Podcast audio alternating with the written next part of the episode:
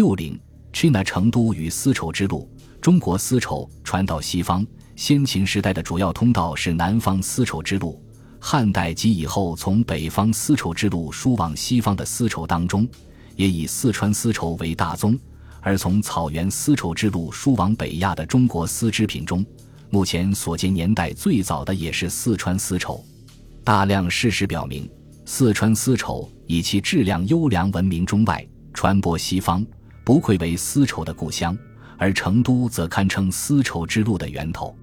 蜀身独道的开通。早在三星堆文化时期，古蜀地区便初步发展了与古印度的陆上交通。成都丝绸通过上缅甸、东印度阿萨姆地区传播到古印度和中亚、西亚以至地中海地区，这条国际贸易线路便是南方丝绸之路。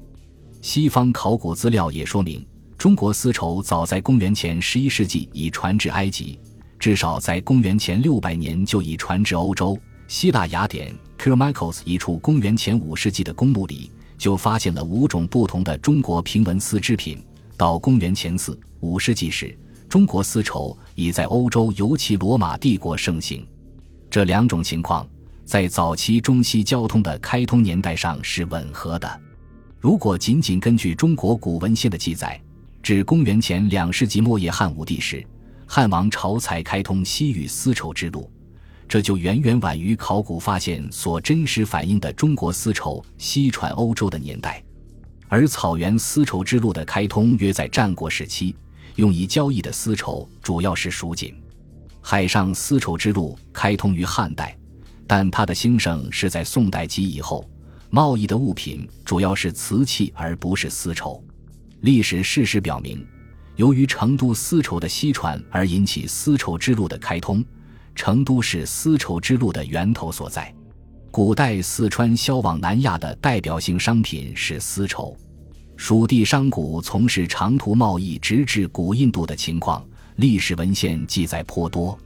如《史记》中的《西南夷列传》和《大宛列传》，详细记载了汉使张骞的西行报告。名言张骞居大夏时见蜀部，穷竹杖，使问所从来，曰。从东南深读国，可数千里，得蜀古人士。大夏商人所得蜀部穷竹杖，即是在深读得蜀古人士往事之深读，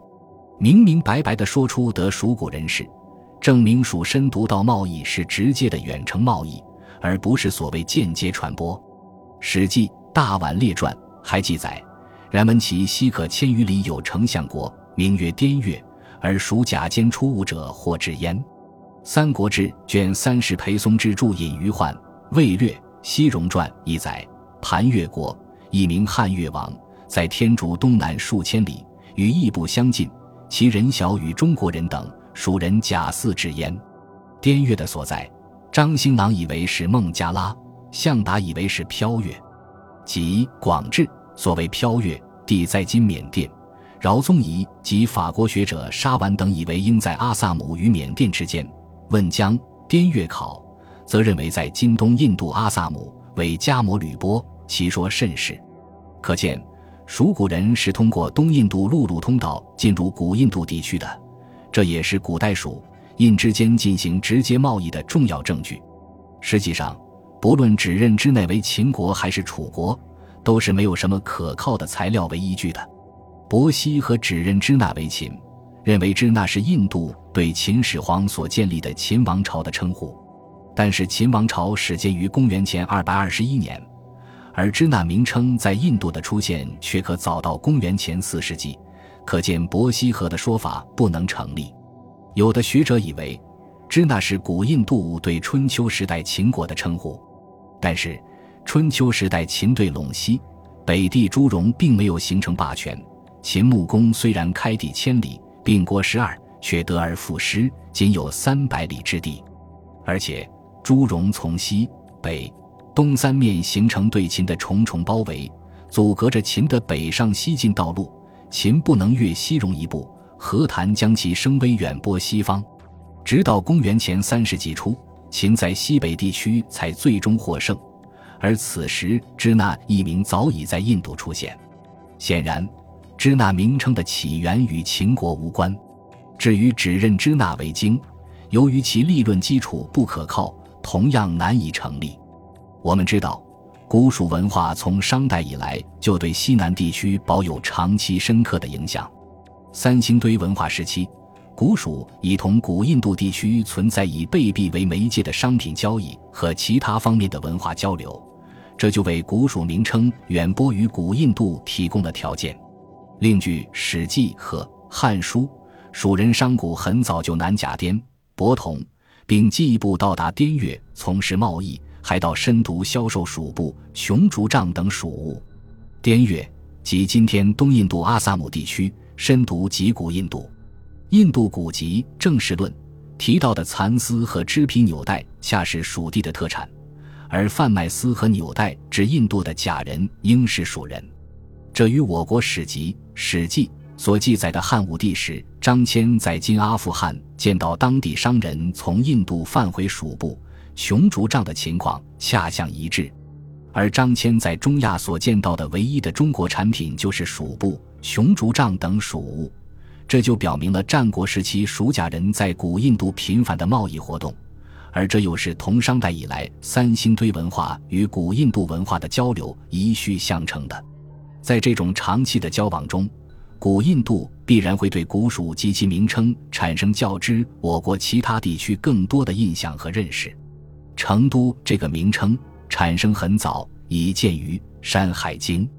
春秋时期的四川营京曾家沟漆器上就刻有成造的烙印戳记。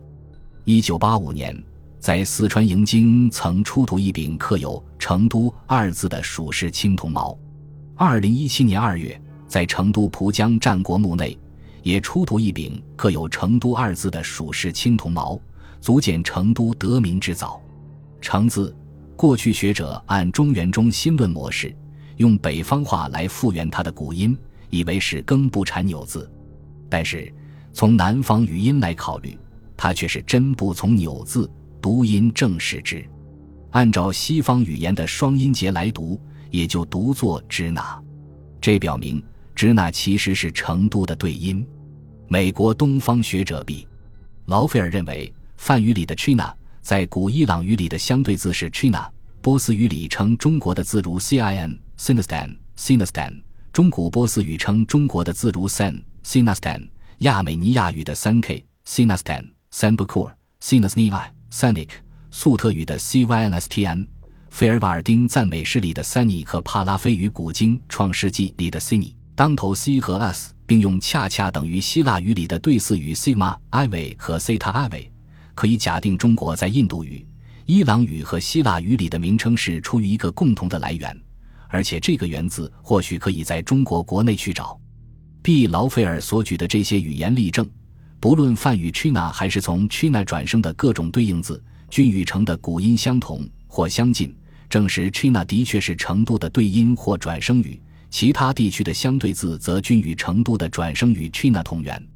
由此可见，印度古书里提到支那产丝和纽带，又提到出产在支那的成捆的丝，即是指成都出产的丝和丝织品。China 这个名称从古印度传播到中亚、西亚和欧洲大陆后，又形成其转生语。如今西文里对中国名称的称呼。其来源即与此直接相关，而 China 名称的西传是随着丝绸的西传进行的，说明了成都丝绸对西方的巨大影响。印度学者 Haraprasad Ray 教授在《从中国至印度的南方丝绸之路》一篇来自印度的探讨一文中说道：印度诗人加离陀梭那个时代以前，中国纺织品的名字频繁出现。加离陀梭确立了这样的事实。即中国的丝织品，如果不是在贵族中已经普遍使用和已经成为一项知识，就不可能在古印度的流行作品中频繁提到它的名字。当诗人加离陀梭提到国王多烟塔的心进退不定，像那迎风飘举的中国布的旗帜的时候，诗人使用 “sinsoko” 表示中国丝绸旗的意思。那时，这种布的名声已经传播得远而广。加离陀梭的另一部著名史诗《鸠摩罗出世》也提到中国丝绸，在这两个事例中，皇家的旗帜皆是中国丝绸，这说明中国丝绸非常普及。Haraprasad Ray 教授还指出，Sinapata 在 Kaldeza 时代通称为 Sinansoka，在公元前四世纪至公元前三世纪的早期阶段，它通称为 Sinapata。印度人对它的资质是不清楚的，因此他们称之为中国布。Pata 很可能是用亚麻或黄麻制成，因为整个东印度 Pat 它的现在形式 Pat 意为黄麻，这一点是很明显的。从织质和外观来看，它类似丝。同样的词 Pat，阿萨姆语意指丝，这是由于阿萨姆的丝极其普遍的缘故。这种丝可能从中国传入，替换了亚麻丝或亚麻布。Pata 这个词便用来专指由蚕茧制造成的中国或阿萨姆的丝绸。Pata 在阿萨姆失去了它的原始意义。早在公元前五世纪，丝绸一定已从中国传到阿萨姆，也有可能古印度某些地区出产某种野蚕丝。由此不难知道，《史记》所记载张骞在大夏看到的来自古印度的属布，印度梵语称为 Sinapata，其实就是成都生产的丝绸。也就是杨雄所谓的黄润细布。根据上面的论述，一旦我们把“支那”一词还原为成都，把 “Sinapata” 一词还原为成都丝绸，那么成都和成都丝绸早在公元前四世纪已为古印度所知，这个史实就是十分清楚的了。以此再来看《史记》所载张骞在大夏看到的来自古印度的蜀布，应即古印度梵语所称的 “Sinapata”。其实就是成都生产的丝绸，也就是杨雄所谓的黄润细布。印度考古学家乔西曾指出，古梵文文献中，古印度教大神都喜欢穿中国丝绸，湿婆神尤其喜欢黄色蚕茧的丝织品。这种黄色的丝织品，应该就是杨雄所说的黄润西部。